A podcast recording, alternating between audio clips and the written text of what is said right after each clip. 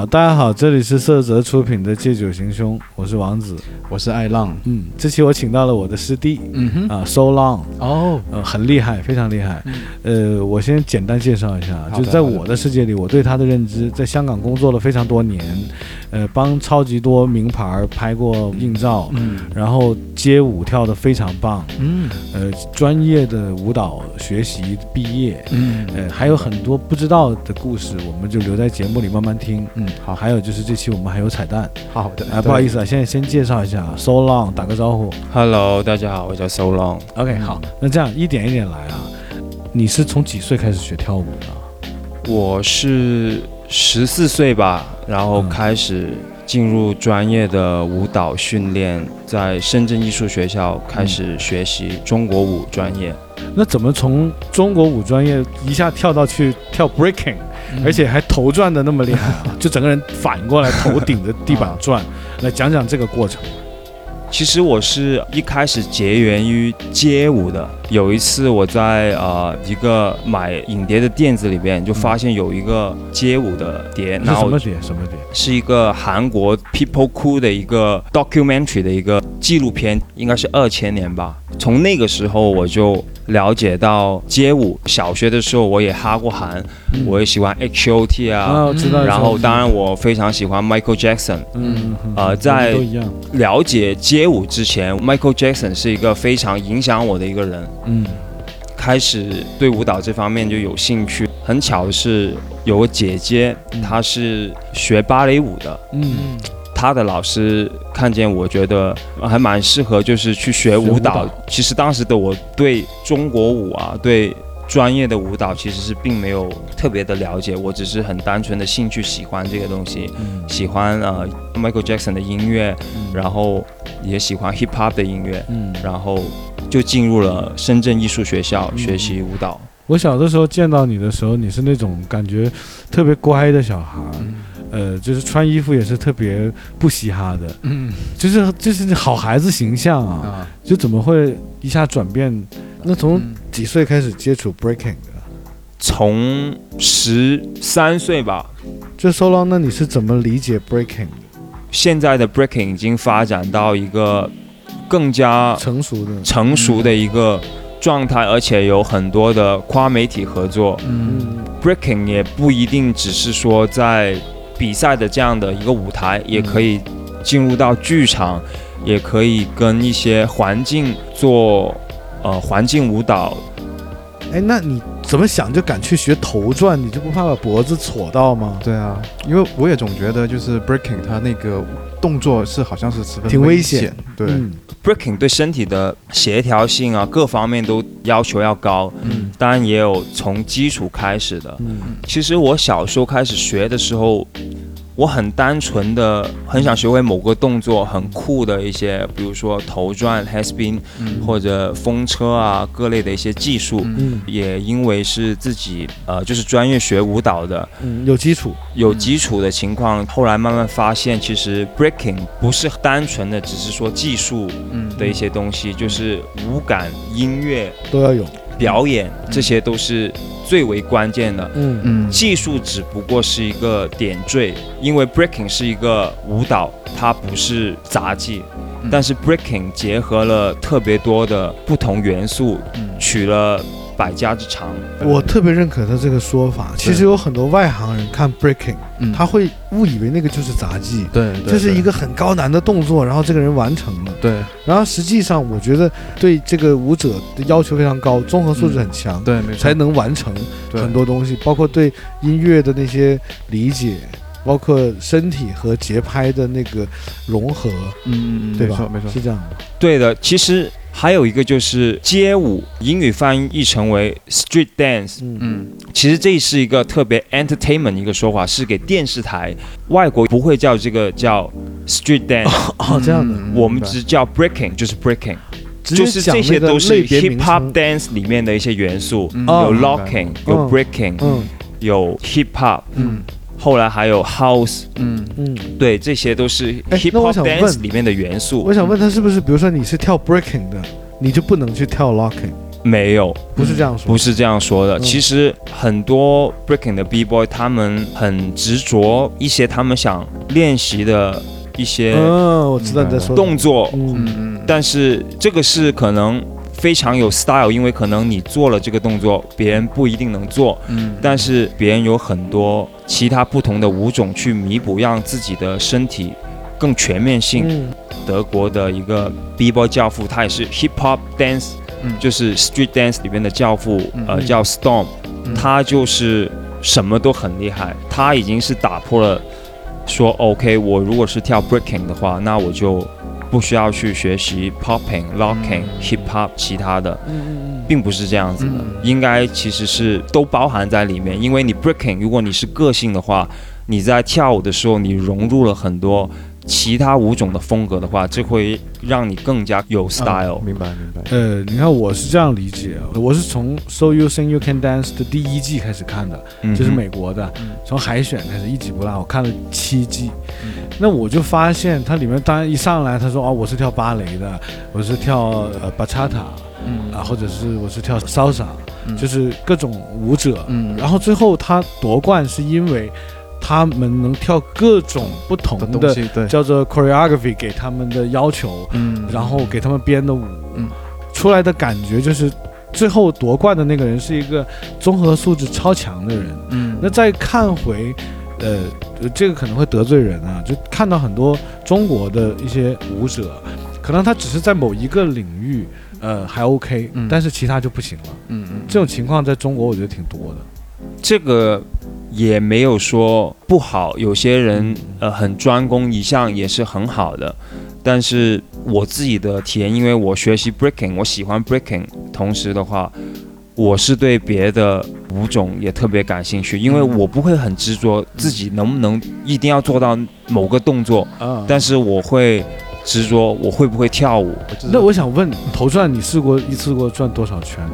有没有计算过？小时候肯定有啊，会啊，几十圈那肯定都几，十圈呢、那很多 b boy 都可以的，会晕吗？对啊转下来不会啊，不晕啊？不会晕的。为为什么呢？对啊，我们如果我们站在这里就自己转了都不会晕，那为什么会头转不晕呢？因为 hair spin 其实它的原理是你头动了，身体在摆动，嗯所以呢，不是说你的头跟身体一起转那样子的话，就肯定会晕。哦嗯哦，是你头先动一下，然后身体再跟着对，比如说你看很多人做 hair spin 的时候，他们会做放手这个动作，呃，有很多比如去磨你的脚，做一些很 style 的一些啊 movement。但其实，在我们用手拨头转的时候，这个动作叫 catch，嗯嗯，就是你头转一下，用手再拨一下。拨哪里？地板上，哦要哦哦哦。伏地伏地。哦，对对对，哦对对，有那个动作，对，当然你一开始去练肯定会有点晕的嘛，嗯但是这些技术都是你慢慢掌握了之后，哦，就跟跳芭蕾舞那样转，其实中国舞也要转啊，对对都是一样，这个都是你经过了一些，可以通过训练改善。肯定可以通过训练去改善，方法都是可以去改善。所以我就想说，玩 has been 的人会不会领先硬頸啊？即係你们会不会好硬頸啊？就的脖子比较硬一点。对啊，我觉得这个硬颈这个词，我觉得还挺几适合 B boy，啊因因為 B boy 就係好硬颈，即系好 style 呢樣，即係你要好个性，好有 personality，咁你系好硬颈噶嘛。有些人是这样的个性，但是很多 B boy 也是不是那样子的表演方式。B boy 可以有很多表演方式，嗯也可以是很 peaceful 的，嗯我可以很表演性的，嗯跟观众有互动的。你以前就是个 B boy 啊？我现在也是个 B 哦，boy 你现在也是以 B boy 自居。我不会说标签自己，呃，是怎么样。我我去介绍自己的话，我会说我是一个独立舞者，嗯或者一个 choreographer 嗯加 performer，、嗯因为我不是特别想去标签自己是这个或那个，嗯但是我的确从学习舞蹈到呃接触 breaking，我都一直没有离开这些东西，这些东西一直都是跟着我，都是在我身上的。嗯 Hip hop is a lifestyle，、嗯也是一种精神。对也是一种精神。这个东西，我练 breaking 可以让自己快乐，也不一定说我一定要拿奖，这个才会让我有满足感。那就是你们好像拿过奖，我们有拿过奖，小时候队伍有拿过奖。好像听说你们那个队伍拿过一个挺厉害的奖。我们是中国第一支出去韩国参加 B-boy unit 的队伍。我听说是这样哦，对。对，不过那个是以前的事情，对对，但这个的确是在中国的街舞史 breaking 上史上，这个是大家都承认的。这种过去拿了的第三，没有，我们当时是中国赛区拿了冠军嘛，所以去韩国参加嗯，当时的一个叫 B-boy unit 的一个嗯，比赛，跟其他国家的在 battle 那样子。嗯，那个时候我才中专五年级，这是多大嘛？就是，十六七岁吧。然后哦就办签证出国比赛，对，哇，那个感觉很棒哦。当时感觉还是很酷的，而且在你那个年代出国，不像现在那么像买白菜一样。对对对，那个年代能出国，而且参加这种国际大赛，已经是我觉得跟拿了冠军没什么区别。没什么区别了，对，真是这样的。虽然我当时年龄比较小，但是我算是中国比较早开始跳 breaking 的那一帮人了。嗯我可以说是第二批人吧。算是绝对算是。我我算是第二批，第一批的话可能是我的队友或者一些我的前辈。嗯，其实综合来讲，你们就算是中国街舞的第一批人，对就是中国街舞出海的第一批人。，OG 啊，也算是 OG，算是了，算是了。然后当时在外国参赛的时候，看到那些大神是什么感觉？当时其实我还比较放松，就觉得已经出去了，就是见识一下，因为不是说你在中国赢了冠军出道去就一定要拿个什么名次之类的，其实去感受一下这个氛围，国外的比赛其实就已经很开心，没想那么多。嗯，对，但是也看到很多以前你在光碟里看到的人对的，对的，啊，都会去握握手、拍照。有啊有啊当时肯定有肯定有。跳街舞到大学读书了，读书之后，后来你就怎么又去到香港工作的呢？我是当时我考了三所学校，嗯呃，我考了北京舞蹈学院，然后考了上海戏剧学院的舞蹈系，嗯，然后再一个就是香港演艺学院。香港演艺学院，嗯当时最后我决定的是，其实不是说最后决定，我当时考学之前的准备，我就希望想去香港再学习。进了吗？进了，嗯因为其实我北京舞蹈学院也考到呃上海戏剧学院的编导系跟古典舞系都都考到了都考到。哇，那你成绩很厉害哦。我没有，我只是舞蹈的成绩，我学习还是蛮差的。我后来进香港演艺学院，其实也难进。其实我要考的那个是全额奖学金的学位，嗯，我才能进去。所以我去香港读书的时候，我是香港演艺学院的校友会，包括香港的赛马会给我奖学金，去完成这四年的学士学位的，学你是位。拿奖学金读的啊？对，我是拿奖学金。哇这个就很屌这个很屌，这很厉害。那你成绩真的很好，对啊，高材生了已经。在舞蹈方面 舞蹈方面，对啊，呃，那你真的很努力哦，当时。我当时很努力，那时候的这种干劲，其实是我很宝贵的经验来的。当时在学校的氛围里面吧，其实呃很多同学会觉得能考上北京舞蹈学院再去进修是个很好的机会，呃，但是我觉得每个人有不同的发展，就是我当时觉得我想去香港，可能是更加多的机会去接触到不同的东西，嗯这个是我比较看重的，我自己也希望能去香港演艺学院。后来我就很幸运的考上了那个奖学金的名额，就嗯去那边上学了。全额奖学金。嗯，其实按照当时那个时期来讲，你选择香港演艺学院是完全没有错的，因为在那个时期，真的是香港演艺学院是真的能打开一个国际的窗口。没错。那个年代可能你去北舞也就那样了，但是今天的社会不一样了，嗯，今天可能北舞更屌了，对，没错，一定是这样了。对对对，因为香港演艺学院的话，可能对我自己而言，就是我要学习很多其他的舞种，包括现代舞、芭蕾舞，嗯包括编舞的工作、嗯舞蹈历史、舞美。嗯，呃这些可能在国内就没有那么好了。国内的话，就是在北京舞蹈学院或者在上海戏剧学院的话，就会是学习编导系，嗯，那就是以编创为主要。可能我有一些偏见，就你一说国内那些编导系，我就觉得如果你这样出来的话，可能就是那种各种大型的春晚的那种集体舞蹈，然后你你是那个但但其实现在其实国内还是蛮多，算是挺好的。没有，现在现在，因为我有一个好朋友，她就是北舞出来的，她的老公嗯嗯就是现在中国数一数二的舞蹈编导了。对，一个一个男的，他都是那种，呃，算是现代舞的那种编导，就是总是那种大型的一个，嗯像你说剧场里那种。对。我现在国内跟外国的接触反而比香港的要多，嗯没错。嗯对对。现在我国这个是一个强大了。改变。呃改变。时代的改变。时代的改变。怎么就选择留在香港工作了呢？当然那里我的人际网，这嗯 OK 关系网，关系关系网吧，应该。嗯。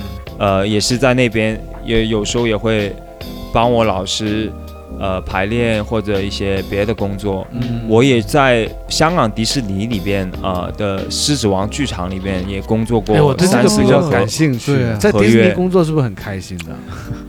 呃，我觉得有血有泪。肯定有血有泪，因为其实第一次去迪士尼的时候，嗯我就直接在里面工作了。嗯 在那之前，我都没有去过迪士尼。哎，等一下，那我就直接打断一下啊。啊，首先，我觉得第一点啊，我觉得收浪有一个很开心的点是嗯，他去迪士尼可以免门票，嗯对而，且他一定是我们生活中认识人里面去过迪士尼乐园次数最多的人没。错没错，一定是你等于在迪士尼工作了多少年？我工作了大概有四张合约，可能四年。哦，一张合约一年要签合约的。对对对，哦，然后你是在《狮子王》的那个剧场里，就是一个大型的，有外国的演员、国内的演员，各式各样的同事。对，，哎，那也很开心啊。嗯在迪士尼工作的那些工作环境是还蛮不错的，但是我只能说都有取舍的，一定都有取舍。啊先问你个问题，工资高不高？在迪士尼？工资呃还蛮不错，就是福利还蛮不错，啊福利嗯福利还蛮不错。包括哪些福利呢？除了工资以外呃，双休日啊，啊然后我的那个 position，我坐的那个位置还是挺好的，然后你是哪个位置？都有，我有当过舞蹈员，我也有当过一个合约的角色是幽默演员，就是我有说台词的，哦我当一只猴子。哦是 storyteller 讲故事的，哦配合一个你要用什么语言讲？广东话，嗯哦，嗯，因为你的声音好，是不是？不是，我只是去 audition，就是在公司里面也会有这样的选拔，你可以去按照你的意愿再去看在公司里边做别的不同的位置。所以就是在很多的竞争对手里，公司选择了你来做那个旁白。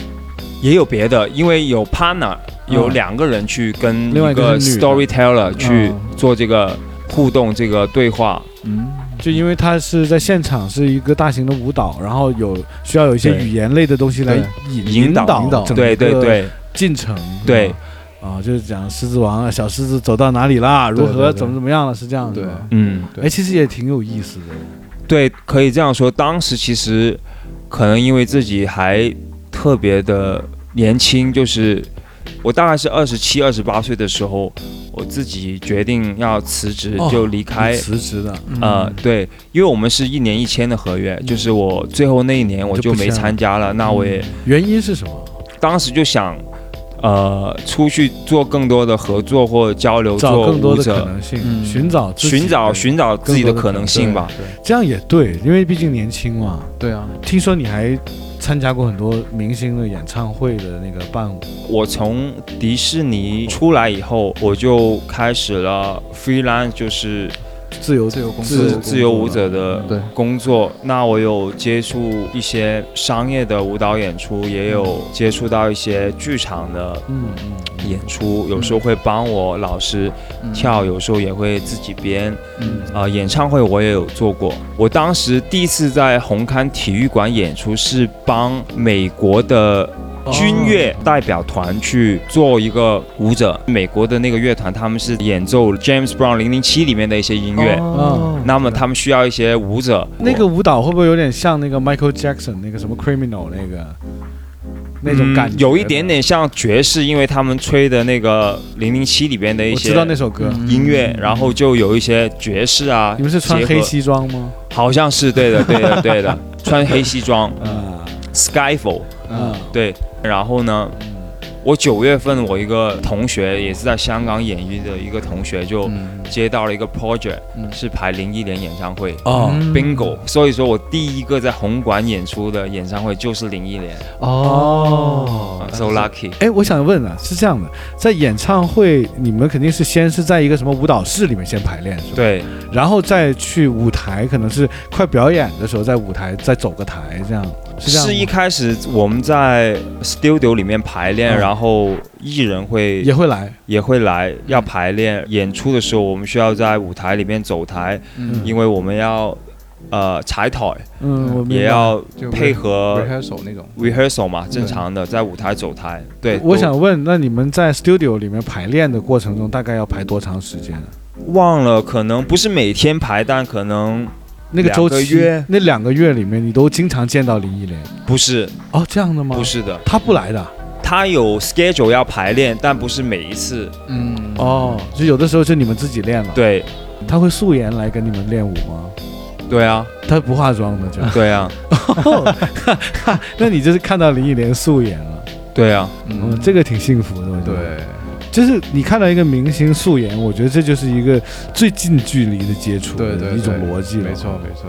演唱会这一趴就说到这里，然后就是你做模特的这条路是这样的，我们听众看不到啊。其实 So Long 是一个有有一米八吧一米八二，五尺十一。，So Long 是一个一米八二的，然后呃头发长长的，身形比较消瘦型的，对，呃，我觉得有点偏日系的那种模特风格。嗯，没错，的确。呃，而且我感觉他的五官嗯也比较突出，很容易看得出来，就很嗯很立体的五官啊。嗯呃，而且他的气质就特别符合那种大牌，而且我知道你帮很多大牌拍过很多这种所谓的硬照啊。嗯，其实帮大牌拍这些服装的这种硬照是什么感觉？我也不是说帮特别多的大牌，就是说叫 campaign 那样子的一个照片，但是我模特的工作就是拍杂志啊，那些也穿过很多嗯。呃那种大牌的衣服，嗯。跟连卡佛当时也合作过，嗯。就是他们会找不同业界的人去拍摄，哦，也会做一些小访问啊这样子的东西，也有跟一些国内的设计师有一些合作，是这样的，因为我以前小的时候学音乐，你也知道，跟你都在艺校然后后来我就学服装设计，后来也做服装设计这个工作，嗯，做了六年。那在这个过程中，我那个时候小的时候特别喜欢看一本日本的杂志，叫《Man's Nono》嗯啊，《Man's Nono》里面的模特，我觉得就是你这种感觉对的。后来好像我是在杂志里有翻到过你，嗯呃，我也忘了什么杂志了。然后我在呃淘宝上嗯有也也有看到过出现过你的照片，对，然后我作为一个就是学过服装专业的人来讲啊，嗯。我会觉得你是那种非常有味道的那种谢谢。那种模特，会能散发出不同的气场。嗯呃，怎么说呢？就你看现在你看到的很多淘宝上的那些啊，帅的都没毛病了，这个人、嗯就是帅的都已经就感觉是画出来的，什么纸片人的那种，就超级没有个性。嗯看完之后你会忘记这件事情。嗯但你是那种，就是举手投足，包括往那一坐，往那一站，呃，说俗一点，就是特别像一个艺术家；说的不俗一点，就是能抬得出那种范儿。嗯你有那个范儿，嗯。而那个范儿不是装出来的，嗯。有的人叫硬装你这个范儿，对，然后他装不出来，对，出来的感觉就是怪怪的，你知道吗？没错，你就是那种与生俱来带范儿的那种，就是那。种感觉了。哎，所以我觉得特别能理解那些牌子为什么找你去拍啊，对对对，一开始我接触这个是也是摄影师或者朋友嗯。去想找一些素人去拍摄，嗯。那我觉得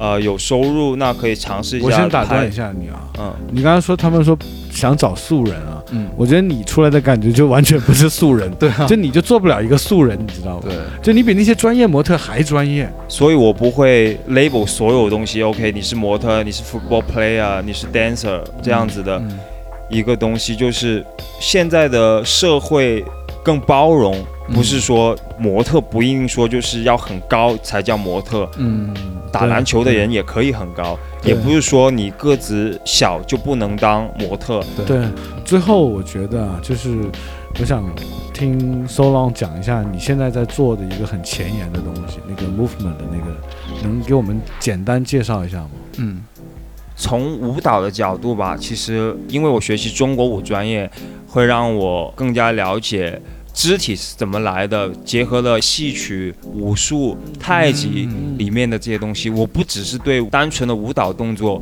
有兴趣，我对这些肢体背后的这些文化也特别有兴趣。我也很喜欢巴西柔术 Capoeira，嗯然后我两三年前开始跟朋友接触一些 Capoeira 的时候，我就发现到它的背后里面，哎，原来 Breaking 有很多的动作。来源于？来源于，因为 breaking 是取了不同 martial art 里面的一些动作，呃，当然 hip hop 这个东西是发展在美国先嘛，那他们很 magic 的一个东西就是把这个东西变成了一种舞蹈，嗯。这个东西不是杂技，他们也有取杂技的一些训练方法、嗯。倒立啊不同的东西，但他们把体操、嗯。托马斯全旋在 breaking 里面叫 flare，所以我觉得你现在做这个事情挺神奇的，因为有点像就是你走过了这十来年，对。在舞蹈的领域嗯。接触了那么多那么多不同的文化和元素，嗯。现在等于呃开始在结晶一个嗯。呃你自己研究的。和你一个创新的理解，对，而且是带探索性的一个新的，可以说是舞种，或者是一种对身体的探索。今天非常好，今天嗯能跟收郎聊了这么多深刻的东西。对，对这个也非常感谢听众听了这么多非常感谢收郎今天来。对对对，谢谢那我们今天节目就到这里。OK，那今天就这样，拜拜。拜拜，拜。拜。哎，狗眼啊，我想问一下，如果要形容一个女生性感的嗯嗯嗯日文，应该怎么说呢？啊，其实很简单嗯，sexy。sex sexy，这个不就是英文吗？嗯，但是你要注意我的发音哦，是 sexy，哦 就像是，sexy，对，啊就像是口语特别啊烂的英语。哦，就好像我们英文当中那个 x，有人会说是 x 这个对意思嘛，对对所以就叫 sex。差不哦，多。那会不会呃日语中有很多像嗯类似这样的一种这个词语呢？对，没错。其实，在日语当中有大概百分之三四十左右的词，它是外来词。哦，那么这个外来词呢，有可能是来自于英语、嗯荷兰语嗯啊、还有包括像韩语各种。对，还有法语各种语言，也有中文。其实中文的话，它是占比实在是太多了，它都不把它当做外来语，嗯而叫汉语。汉语对，啊那么这个汉呢，其实它并不是说的像我们说的这种汉语，而是指的、呃汉代汉朝嗯传过去来的汉语。哦，懂了懂了，原来是这样。那还有哪些是这样说的呢？可以介绍几个吗？嗯其实非常的多，啊比如说大家知道为什么哆啦 A 梦叫哆啦 A 梦吗？啊，对啊对啊，哆啦 A 梦哇，这个好啊，不是叫有没有叮当吗？想过这个问题？没有对，真没有想过这个问题。其实啊有一个传说是这样子的哈，嗯哆啦 A 梦它原本其实是从英语的 dream 转变过去的梦想，对，我们的 dream 是 D R E A M，、对吧？对 如果没听错。R E A M，对啊，对，那么你把这个 E 跟 A 调换过来，变成了 D。R A E M，对。哦而日本人呢是发不出 R 的音的哦。就比如说，他们如果学中文哈，他们不会说我是日本人，而说我是日本人。嗯，日本哎对人。对他我我也听过他们说我是日日本人，对日本人。对对，日本人，对，哦他们会发不出那个 R 的音，所以哦。本来是哆啦 A 梦，哦，哆啦 A 对梦，，但变成了哆啦 A 梦。哦，原来是这样来的其，实还挺有意思。的。嗯。对。哦，终于还有包懂了。对，包括这个知识像点可以。对对对。这个我们说开车兜风 drive，啊，那么它是哆啦 A 布，这是我觉得非常丑的一个词，对，哆啦 A 布。哆啦 A 梦，所以就是很多人可能会嘲笑说日本人的英语发音很差，其实他们也是受到了日语本来发音的影响。嗯，就习惯了那种发音的方式。对哦对明白了，明白了。所以就是 sexy 啊，对。Sexy，，sexy，然后哆啦 A 梦是吧？哆啦哦，哆啦 A 梦梦，，对，嗯，哆啦 A 梦 computer，哦，那其实就是哆啦 A 梦的意思，就是梦想的意思。对对，哆啦 A 梦就是给你梦想的，哦，终于理解了，才你才看懂哆啦 A 梦。对我一直因为从从香港那个说叮当，然后再改为那个名字叫哆啦 A 梦，嗯嗯，我都不知道，我以为就是他的名字叫哆啦 A 梦。嗯嗯，好的，对，所以还是挺有意思的。嗯，非太好了，常好非常好嗯，好的，谢谢大家，谢谢大家啊好嘞，拜拜。Bye-bye. Bye-bye. Bye-bye.